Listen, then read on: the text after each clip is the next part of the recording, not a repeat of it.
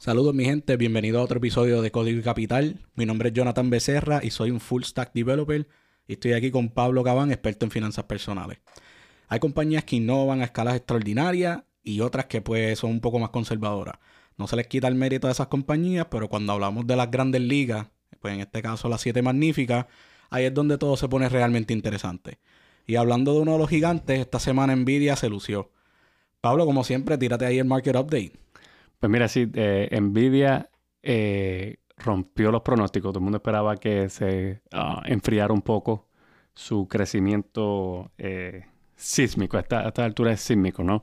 Reportaron ingresos de, esperan en el, primer quarter del 2024, 24 billones de dólares. Damn. ¿Qué les resulta en eso? eso es triple de lo que hicieron hace un año. So, la, la acción se ha movido eh, en un año que se ha casi triplicado, pues para reflejar que se triplicaron los ingresos, ¿no? Eh, cuando estaba, ahora mismo está cerca de los 800 dólares, cuando llegó como a 500, yo me acuerdo que fue hace seis meses atrás. Eh, Tan cerca. Wow. mucho, incluyendo a mí, yo decía, wow, too fast, too soon. O sea, muy, muy, demasiado rápido, demasiado rápido, demasiado rápido, ¿no? Y, pero cuando tú vienes a pensar de que ellos están bien envueltos en AI, eso es lo que hace AI. O sea, es, un crecimiento vertiginoso de que hace año y medio atrás nadie hablaba de AI y hoy es lo que todo el mundo habla. So, Nvidia está en el forefront de eso, porque ellos son los que crean los chips que van a tener que... Eh, sí, las tarjetas gráficas que se están utilizando ahora en AWS, en estas plataformas de infraestructura para websites como servers, ahora te están dando la oportunidad de rentar servidores con tarjetas gráficas, tu power y correr tu propio modelo. Y el que tiene el más el, la mayor participación de mercado en ese, en ese negocio es Nvidia. ¿Ya? So tienen que rehacer, como quien dice, la estructura de todos los data centers para que se adapten para AI. Rehacer y expandir. Exacto. No solamente rehacer, pero ponle que no tengan que expandir. O sea, ellos no tienen ni que expandir, no tienen que vender un cliente nuevo con todos los que tienen, volverle a hacer la estructura para eh, optimizarlos para AI, con eso tienen negocio por los próximos, por los próximos años. Es bien interesante. Eh, yo no soy inversionista de Nvidia, no, no la he seguido. Eh, quién sabe, a lo mejor digo ahora no, ahora mismo está muy alta y en un año estamos diciendo, ah, va por dos mil dólares. ¿No me entiendes? Pero no, no, no, yo invierto en lo que conozco, ¿no? sé lo que hacen, sé lo de los chips, pero no es no es un campo que yo pueda decir, ah, eh, ser de lo que se, exactamente lo que se dedican. No sé eso, no creo, creo que te puedo considerar un poco más conocedor que, que The Average Joe. Por eso, pero para invertir yo tengo que saber... Tú quieres saber más. Yo tengo que saber más. Y debes de saber más. Para tu política de inversión. Exacto. No todo el mundo es así. Y no estoy diciendo que una es mejor que otra, pero eso, eso que tú dijiste, mi, mi plan de inversión, pues yo tengo que saber ciertos factores de una compañía y no son o sea, mi, mi, lema y el que yo le enseño a mi nena es, yo invierto en lo que yo conozco y uso. Y pues no he tenido una participación con productos de Nvidia que yo sepa. tienes una, participación indirecta porque tú eres bastante invested con, con, AI. Pero, pero no, por ese motivo no, no, lo he hecho. Lo mismo me pasa con Bitcoin, me pasa con otras cosas que han eh, subido de, valor bastante, ¿no? El mercado sigue, el, que eso pasara hizo que en, el mercado subiera un 2% ese mismo día que Nvidia rompió récord, ¿no? Y, te demuestra que mucha gente dice, no, que el mercado está en un all-time high hace unas semanas atrás.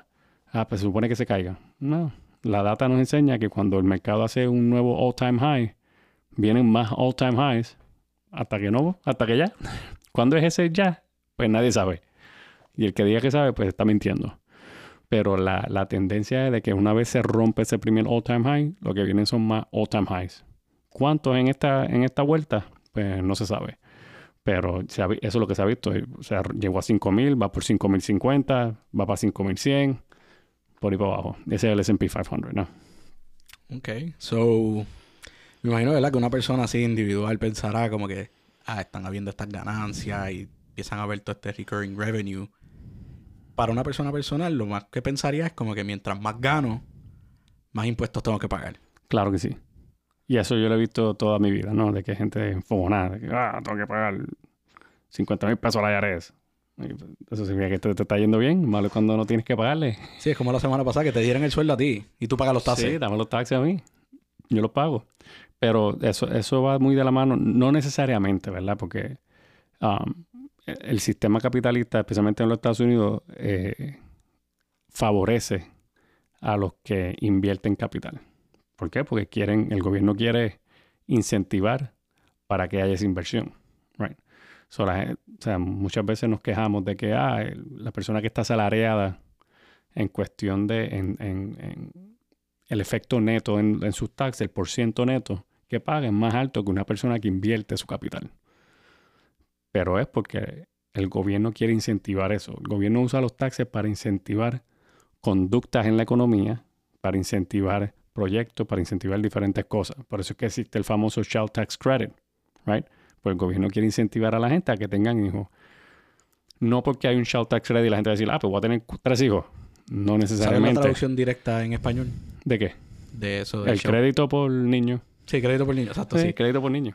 Claro que la gente dice. ah, Por tener un niño, ¿no? por tener un niño te dan una cantidad, por tener dos Sí. es más y pues. Pero eso no significa que la, la gente dice, ah, pues ¿cuántos son? Tanto, ah, pues dame tener tres niños. No, no, eso no funciona así, pero indirectamente, a la hora de tú tener un niño, pues, ah, pues mira, voy a tener una pequeña ayuda, por más pequeña que sea, vas a tener una ayuda. Porque el gobierno quiere incentivar que la demográfica siga creciendo, porque eso es lo que ayuda a la economía.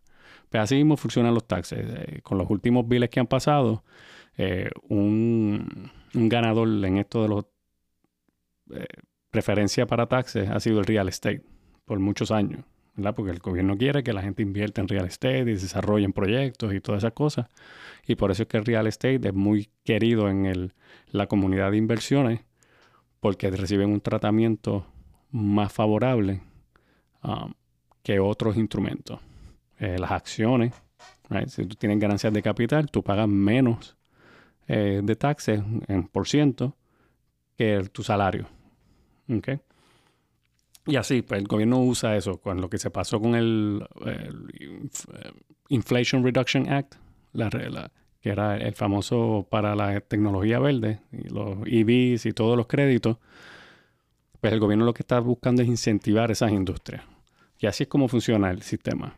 Entonces, mientras más tú conozcas cómo funciona ese sistema, pues mejor tú puedes alocar tu tiempo, tu esfuerzo Es un juego, y tu capital. es un juego. Correcto. ¿verdad? A la vez que tú comienzas a, a entender los diferentes brackets, cómo tú puedes empezar a depreciate tus assets y cómo empezar a trabajarlo a tu favor, ¿verdad? Porque está la desconocimiento, ¿verdad? Pero está la, la, la, la ley 179, la, la Section 179, que es para la gente que tiene vehículos de más de 6.000 libras y las pueden depreciar. Correcto. Pero entonces tienen ese falso concepto que la gente dice, ah, yo lo compro, lo de precio y lo guié de gratis, no pagué nada. Y es como que sí, pagaste, pero en otras maneras ver las ganancias. Sí, y ¿Entiendes? técnicamente, eso puede aplicar técnicamente en algunos casos, ¿verdad? Dependiendo de dónde esté tu ingreso, dependiendo de lo que te ahorre, ¿verdad? Dependiendo si financia.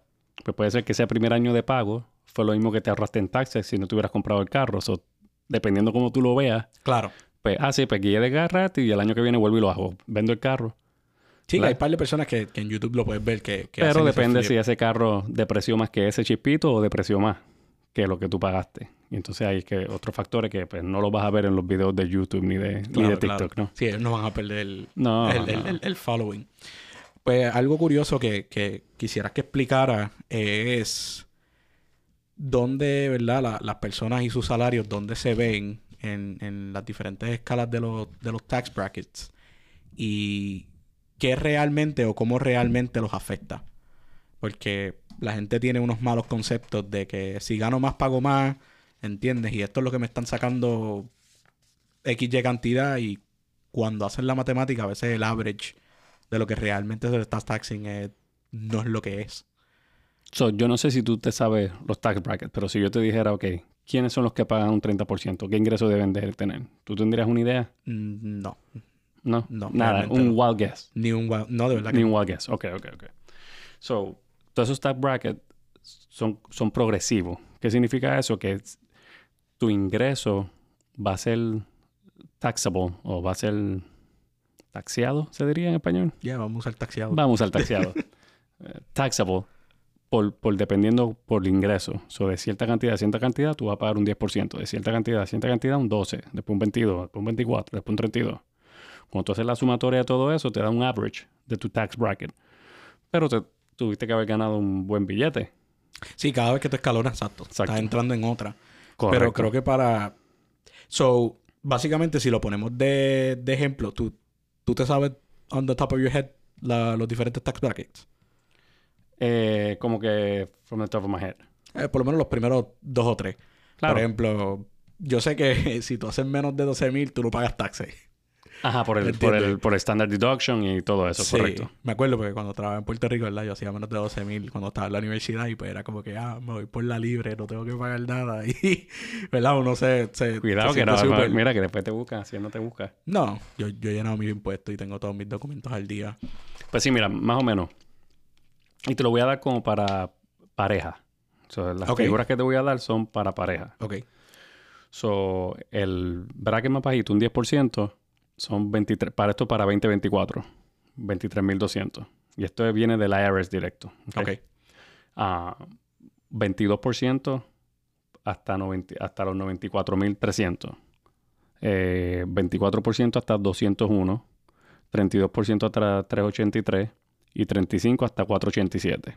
Y la gente piensa que si está ganando eso, eso es lo que se le está... Entonces mucha gente ve los brackets, right? Dice, ah, pues espérate, 383 gana- eh, casado, voy a pagar un 32% de mi salario, son 90 mil pesos. No es así, right? Porque por lo que explicamos antes, cierto, mientras tu ingreso vaya subiendo, esa es la cantidad que va a ser taxeada a ese, a ese por ciento. So, ponerlo en, en- en un evento real. Tienes al empleado X y se le va a dar un aumento. Y ese aumento quizás son de 5 mil, 2 mil dólares, 3 mil. Vamos a ponerle que son hasta mil. Y ese mil le cruza la brecha de un bracket al otro. La gente piensa que por cruzar, ah, ya perdí la diferencia en porcentaje. Cuando en realidad Esos mil son lo que va a pagar ese, ese, ese, mil es lo que va a pagar ese el nuevo, nuevo bracket. bracket. Correcto. ¿Entiendes? Así que si como en ese funciona. caso es 30, pues se le va a cobrar 30% a esos mil. Correcto. Que son 300 dólares lo que Ujú. se van a quitar. No es que eh, tu salario entero ahora se va a deducir a ese 30 y pico por ciento de ese, de ese bracket jump que se hizo. Correcto. Sí, e- eso, eso yo lo entendí bien tarde, ¿verdad? En, eh, lo vine a entender acá cuando me mudé a Estados Unidos. En Puerto Rico no tanto, porque como te dije, como no, no ganaba tanto, No hacía falta. mesero. Y no me hacía falta, era mesero. Pero estando acá, ¿verdad? Cuando empecé a trabajar en, en retail y de repente, pues, me gradué de, de, de software y entré en el mundo de software y los salarios, pues, comenzaron a incrementar, pues yo empecé a ver esos diferentes brackets y fue como que, oh, me están quitando más, ¿qué es esto? ¿Qué significa? Y me tuve que poner un poco experto en la materia. Y una de las cosas que me tomé el atrevimiento, que dado al, al que empecé a aprender un poquito de taxes, porque no soy conocedor, empecé a llenar mis taxes individual, utilizando ¿verdad? un sistema como H&R Block, este, TurboTax. Y para los efectos, ¿verdad? Yo, yo se las he llenado hasta, hasta amistades cercanas, ¿entiendes? Porque es tan fácil que, bueno, si es W2, más de eso no, Correcto. no lo sé hacer y no lo recomiendo. Do- Sí, que, que, que sea W2 y que no tenga más nada. Ok. Porque hay, un- hay un refrán en inglés que dice, you don't know what you don't know. ¿verdad? No sabes lo que no sabes. So, dependiendo de la situación de cada persona, pues pueden haber eventos que el, el programa, por más bueno que sea, y esos programas son muy buenos para gente que tiene W2, yo lo he usado bueno, cuando trabajaba ah, como empleado. ah, no te dicen, o sea, te pueden decir todos los escenarios, no te van a poder decir es 100% todos los escenarios que le puedan aplicar a una, una persona particular, ¿no? Entonces, Tengo un follow-up question de eso. ajá. No, no, continúa, continúa. Entonces yo creo que, que una persona con W2, sin hijos, puede ser que te- si tiene hijos y no están en college, pues tal vez, o, los programas están bastante avanzados que te preguntan, ah, tienes hijos en college, y entonces te van a buscar los diferentes créditos ah, que, vaya- que puedan aplicar. Definitivamente una persona que esté haciendo un side hustle, que sea W2 con un side hustle, eh, es un poquito más catchy. Yo, yo le recomendaría que fueran donde un profesional y definitivamente si tú eres full self-employed o un small business también. Eh, a menos que tu background sea eso. ¿verdad? En mi caso, mi background es eso, pues yo los hago yo mismo. Sí, tú conoces, ya. Exacto. Para mí, yo se lo he hecho al amigo mío porque es lo que tiene W2. Correcto. Y préstamos estudiantiles. Y eso está bien. Más de eso yo no toco porque yo no tampoco Sí. no me voy a poner en riesgo. Pero yo lo hacía para mí porque es lo mismo que yo tengo. Y- yo he tenido gente- y W2. He tenido gente que me ha preguntado, Pablo, ¿tú haces taxi? Yo sí, hago taxi. Y me dice, ah, pues, ¿cuánto tú me cobras? Yo le digo, ¿qué tú tienes? ¿W2? Sí, tiene, no tiene nada. Le digo, mejor vete a echar plug o, Ya, o. Tiene, tiene buenos pasos a seguir. No estamos auspiciados por ellos, ni no, estamos ninguno de ellos. Pero esos programas y la W2 también está bastante identificado. Ellos tienen los Y numeritos y lo vas llenando la, por La los sencilla es gratis. Ya cuando sí tienes que pagar, pues puedes comparar si puedes usar el servicio de un profesional o no. Pues mi follow-up question es que tú estás diciendo que ellos no, no tienen la capacidad de darte todos los posibles escenarios. Y, por ejemplo, el, el- el amigo mío, ¿verdad? Recientemente que, que habíamos pasado por el ejercicio de los taxes, es que él me miró y me preguntó y él me dice, ¿por qué yo tengo que llenar taxes si ya ellos me los dedujeron? Why do I have to basically tell them what they know? Como que si ya tú me Because they don't quitaste know.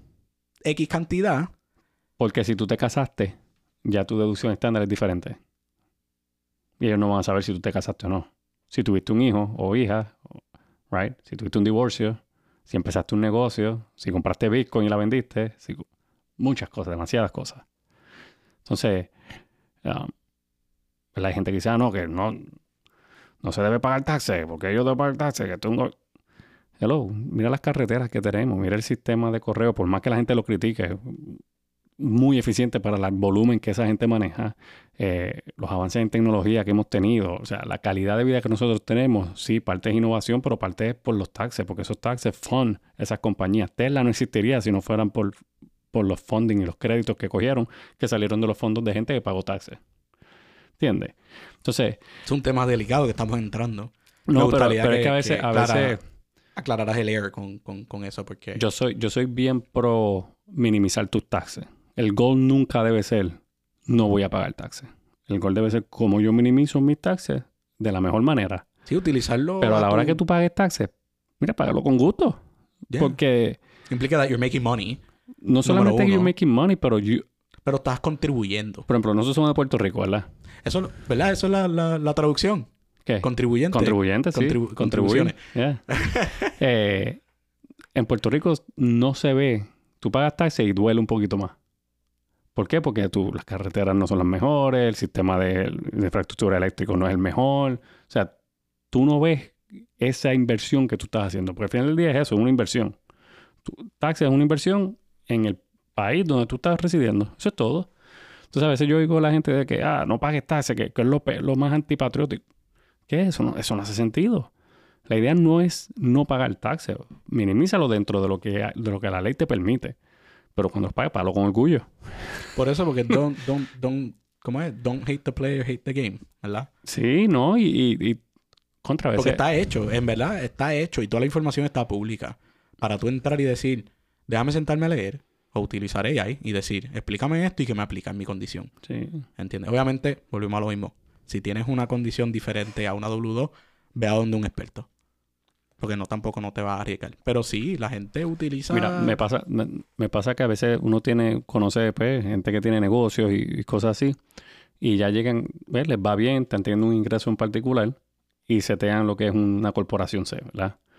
Y esto lo voy a hacer bien high level, porque hay, hay motivos de que, o razones que la gente debería tener una corporación C, no voy a entrar en las diferencias ahora mismo, pero casi siempre la logística que la gente hace para abrir una corporación es, ah, no, que la corporación se paga un 21% fijo y, y usted pues, pagaría menos porque yo estoy en un tax bracket más alto, porque yo estaría en el 32. Lo que ellos no descifran es que cuánto de su ingreso está en ese 32 de verdad. Y yo te puedo tirar unos números. O mejor dicho, los tiré. Y para un matrimonio, una, o sea, para una persona sin hijos, right? se pueden ganar 516.650 dólares y pagarían un 21% de taxes. 21.6 para ser exacto. Porque ese es el average. O Ese es el average de lo que, de lo que, de lo que pagarían en el escalonado bill. progresivo. Ajá. Eso sin contar que hayan aportado a retiro, sin aportar. Eso es el neto in- taxable income. El ingreso taxable puede ser 516 mil y en taxes federales pagarían 21.6%. Pues Entonces, después están los self-employment tax. Uno paga mucho taxi aquí, ¿verdad? Y digan lo que digan de Florida, de que, ah, no se paga. Nosotros no pagamos state income tax. Ajá, no, pero pagamos un sales tax de un 7%. Claro. En el bill de, de internet hay un tax. En el bill del celular hay un tax. En los toles eso es otro tax. Eh, o sea, si tú te pones a calcular todos los taxes que uno paga aquí, en el estado que no tiene income tax, entre el federal, self-employment y todo lo demás, tú, tú no estás pagando casi un 40%. Solo. So, tú me estás diciendo, y ¿verdad? pregunta quizá ignorante, son los estados que no, que sí tienen un state income tax, ellos no están taxeando en esos mismos servicios. no te sabría decir, porque no, no, no conozco cada estado individualmente, pero no todos tienen un sales tax. Ok. En- eh, yo sé que California, el state income tax es un 13%. Sí, es una ridícula. Um, so tú le pones el 20 más un 13. o sea, pero algo tiene California que la gente sigue viviendo ahí. Right?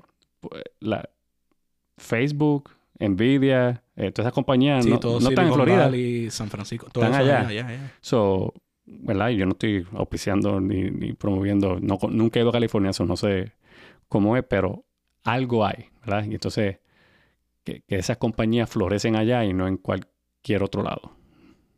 Ese tipo de compañía.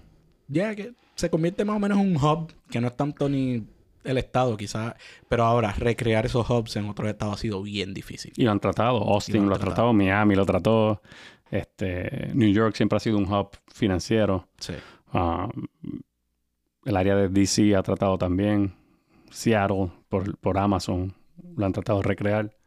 Pero sí, es, es esa, es esa misconception. Misconcepción. Sí. De que, ah, no, que si me gano más de tanto voy a estar pagando. Y a veces la gente se sobrecomplica las cosas.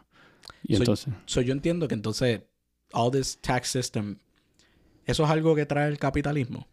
claro. Like, es algo que, que donde el capitalismo florece. ¿En qué sentido? Like, no, te estoy haciendo unas preguntas bastante abiertas por quizás el desconocimiento de mi parte. O sea, yo puedo decir, ya, ya, I'm pro-capitalist, porque obviamente, pues, implica que yo tengo la oportunidad de hacer la cantidad de dinero que yo quisiera. Claro que siempre y cuando sea legal. Claro que sí. Pero entonces pues, hay personas que no están de acuerdo con el capitalismo ni de cómo juega y yo creo que eso es porque quizás no conocen o le tienen ese repelillo a los taxes. No, y han estado en el lado contrario del capitalismo. El capital, o sea, ningún sistema económico es perfecto. Claro. Right? So, el capitalismo tiene sus pros y tiene sus contras. Y obviamente yo le veo más los pros porque es el, sistema que conozco. Right? Y hay otra gente que le ve más los contras y pues dice, "Ah, no, pues yo quiero ser socialista o quiero ser, bueno, whatever it is. Pero ¿verdad? la data nos dice, y especialmente saliendo de la pandemia, ahora mismo Estados Unidos es el país más sólido. O sea, con todo y de que la gente, ¿verdad? Nos dolió la inflación que vino, eh, todavía quedan rasgos de esa inflación, pero en todos los demás países ya desarrollados, la inflación se ha quedado allá arriba. ¿Entiendes? Eh, so, dirán lo que digan. China, China como, China cómo llegó a ser la potencia que era, adoptando capitalismo. A su manera, pero lo adoptó. Ellos sacaron la, o sea, Alibaba, eh, um, ¿cuál es esta otra compañía? Um, De petróleo, China Petrol. algo China así. Petroleum, eh, BYD, que es la que hace lo- los carros eléctricos. Eh, muchas compañías, eh, la de WeChat, eh, Eso.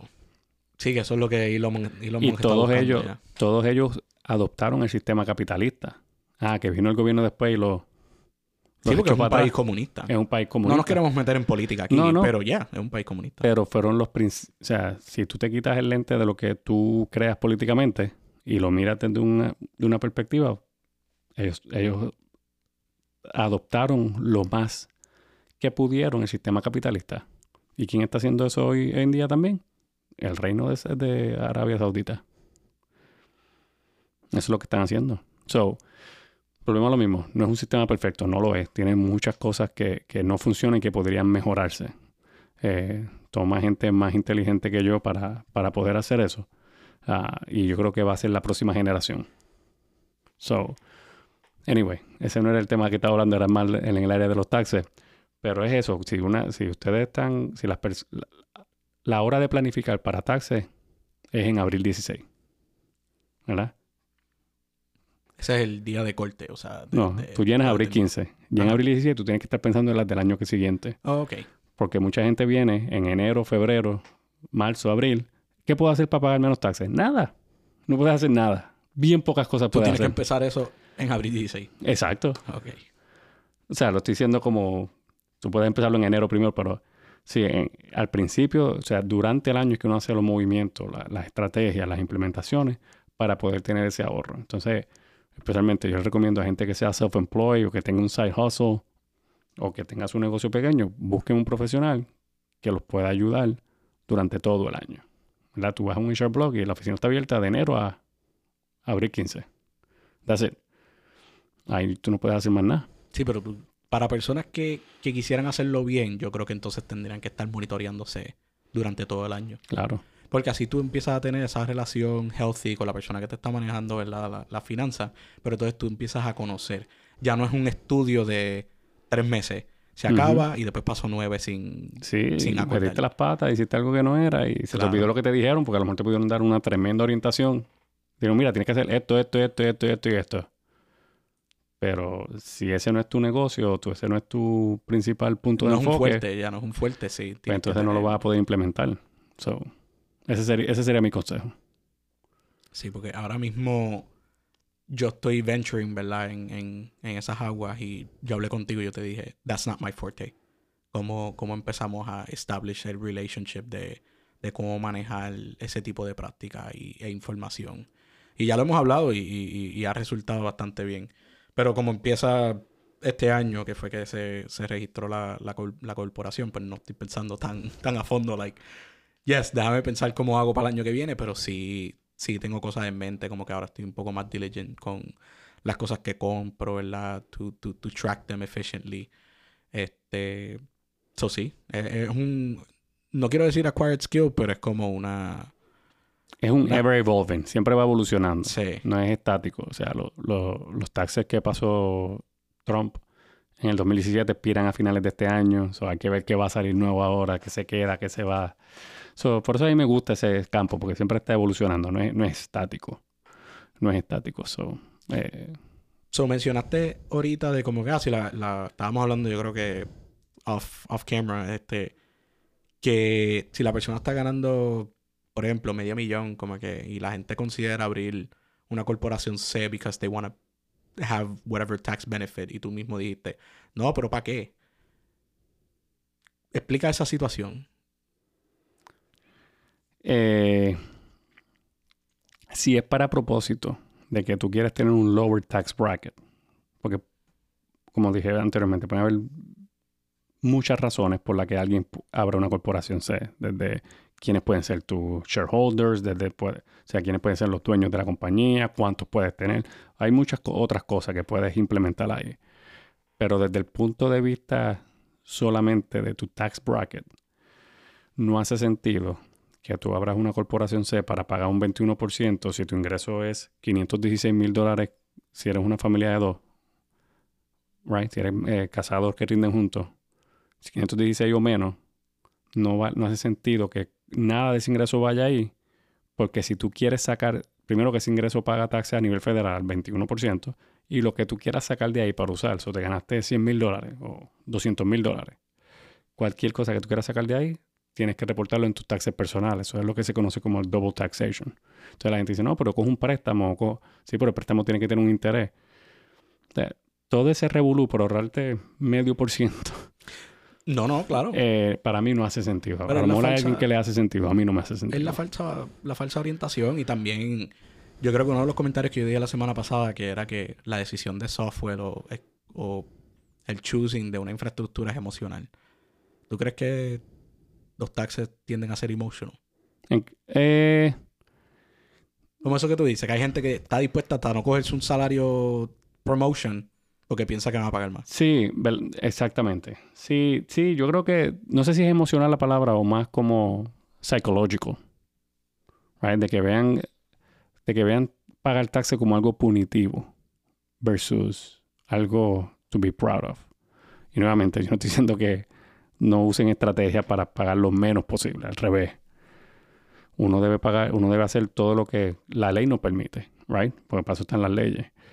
Para pagar lo menos posible dentro de la ley ser lo más estratégico posible, pero cuando se pague, eh, feel proud, siéntete orgulloso, right? Porque uno ve el progreso, uno ve la, por más que las noticias te digan lo contrario, uno ve el progreso.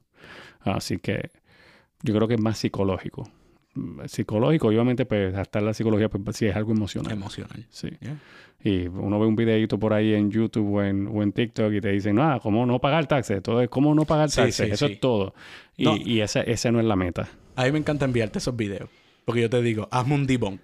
Ah. Y tú me dices, sí, eso es cierto. Sí se puede. O a ti no te aplica.